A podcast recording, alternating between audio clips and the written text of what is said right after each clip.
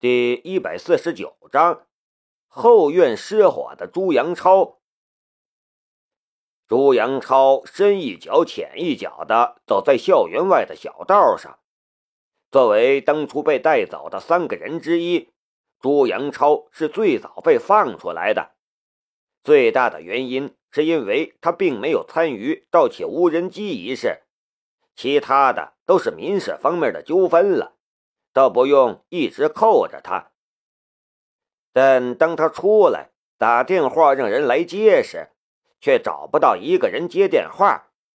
好不容易打通了一个不怎么熟悉的学生的电话，那学生听到是他，竟然哼了一声，就把电话挂了。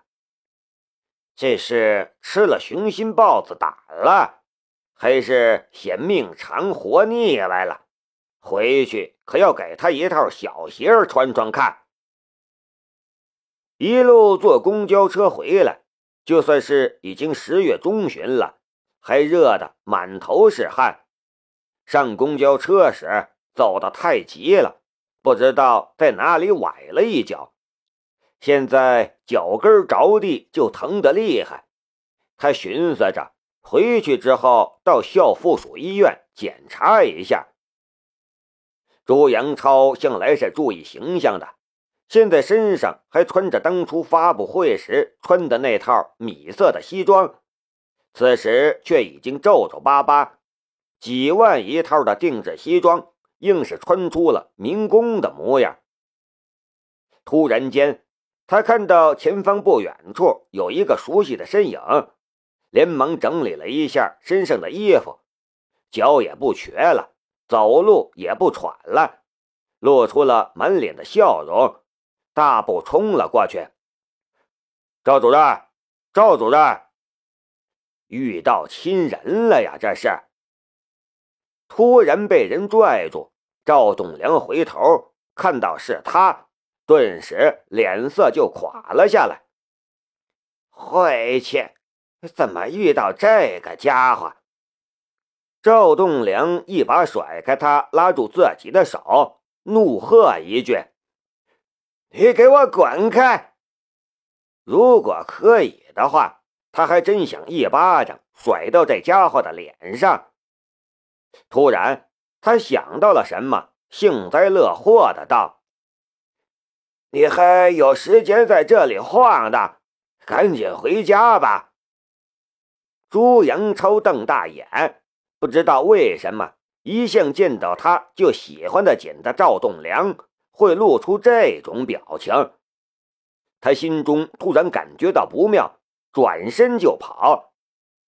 等他跑回到了家，就看到自家一片狼藉，几乎已经没有一点完整的东西了。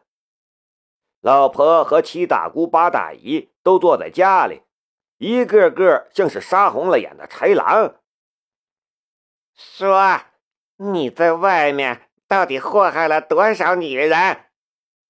朱阳超的老婆慢慢从唯一完好的沙发上站起来，满身杀气。小娟儿那贱人竟然害我！朱阳超整个心都沉了下去，扑通一声就跪下来了。老婆，你听我解释。长期抗战的小娟儿终于找到了永远摆脱朱阳超骚扰的好办法了。小娟儿的解脱对朱阳超来说却是地狱的开始。此时此刻的朱阳超已经开始怀念拘留所了。看着朱阳超的背影，赵栋梁讽刺的笑了。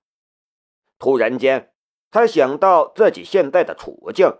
却又暗自伤神，他现在有什么资格去笑话别人？他赶快快走几步，看到难得馄饨门外的几个人，大声道：“哪位？哎，哪位南明同学？你们老师在什么地方？”他想尽办法想要联系上刘敏忠，奈何。刘敏忠压根不接他电话，没奈何，他只好去视觉研究所碰碰运气。但不出所料，视觉研究所早就已经人去楼空，倒是有一些记者在前面忙来忙去，采访一位年轻保安。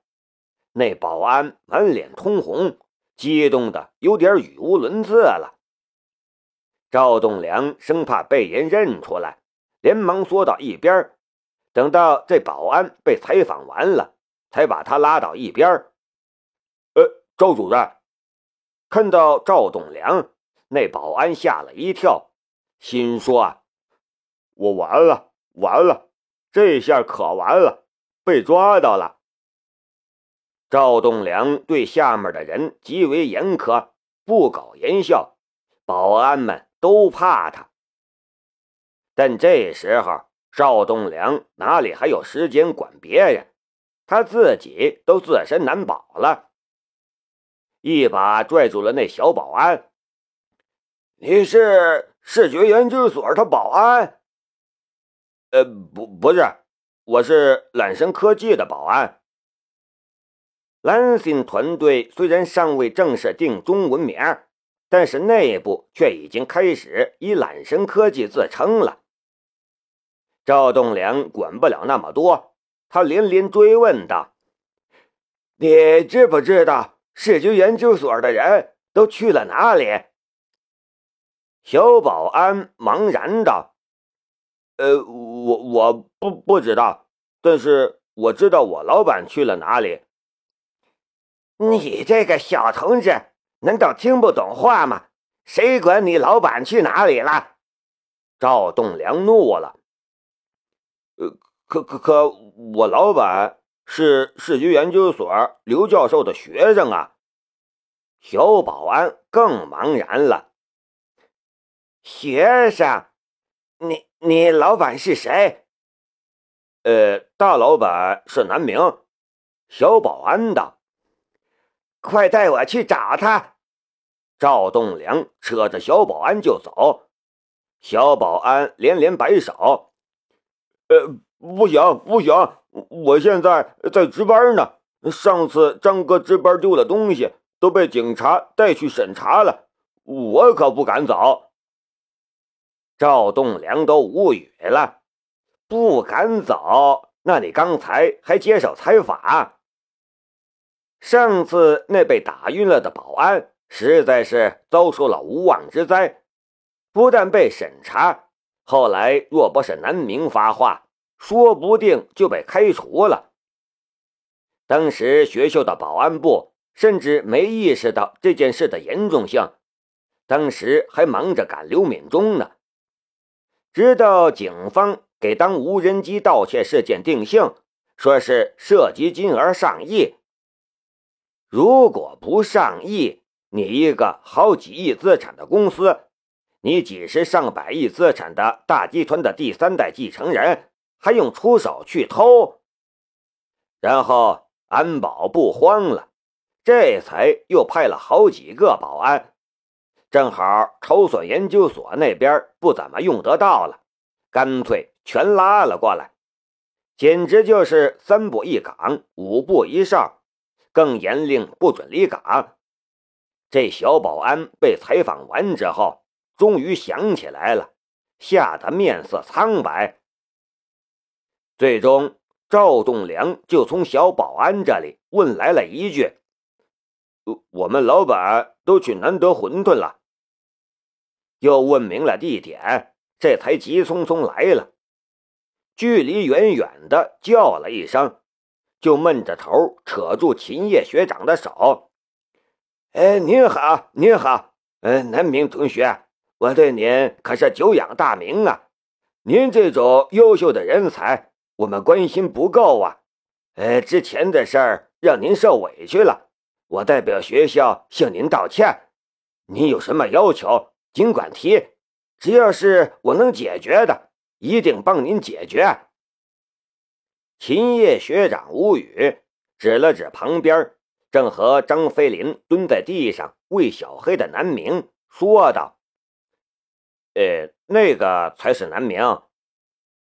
赵栋梁就冲了上去，不顾南明手上油乎乎的，握住他的手，又把刚才的话原封不动的说了一遍。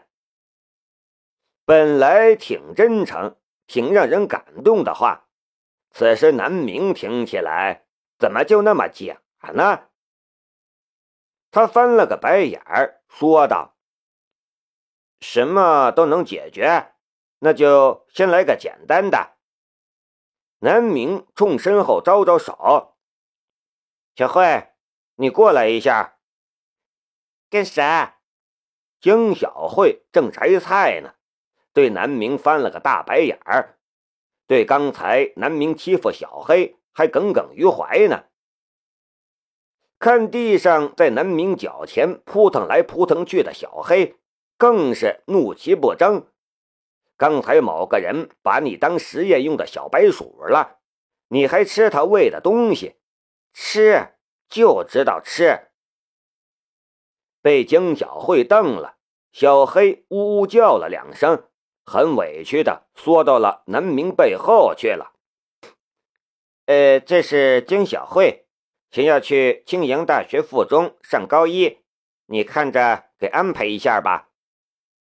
南明让手中还拿着一根小撮儿的江小慧站到了赵栋梁面前。上次南明提出让小慧去上学。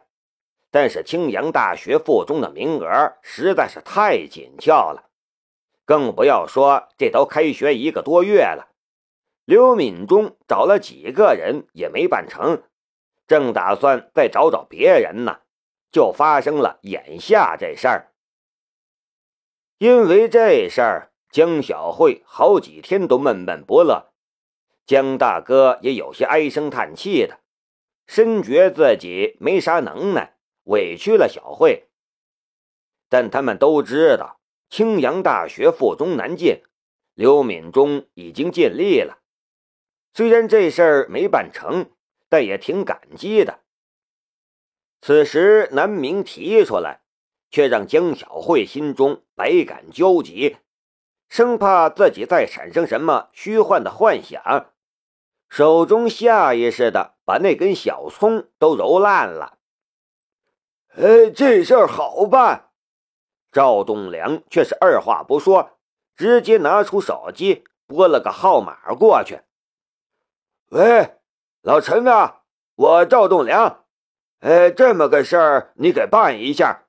我这边有一个学生，呃，叫江小慧，南明的。哎，对，叫江小慧的，想要到附中上高一。你给安排个最好的班级，什么时候去？你管这么多干嘛？你就候着吧。挂了电话，赵栋梁的语气顿时变了，一脸笑容的看着南明。哎，南明同学，这事儿您还满意不？还成吧。南明对赵栋梁没啥好印象。刚才赵栋梁简直完美的诠释了什么叫做媚上欺下，让南明很看不惯，语气也淡淡的，也不理赵栋梁，又蹲下去喂小黑去了。哎，好可爱的小狗啊！是南明同学您养的宠物，看样子一定很聪明。赵栋梁也蹲下来。不是，赵栋梁的脸都僵了。如果可以的话，他真想说一句：“我去年买了个表。”这小子，难道你真不知道我的来意？一点眼色的也没有。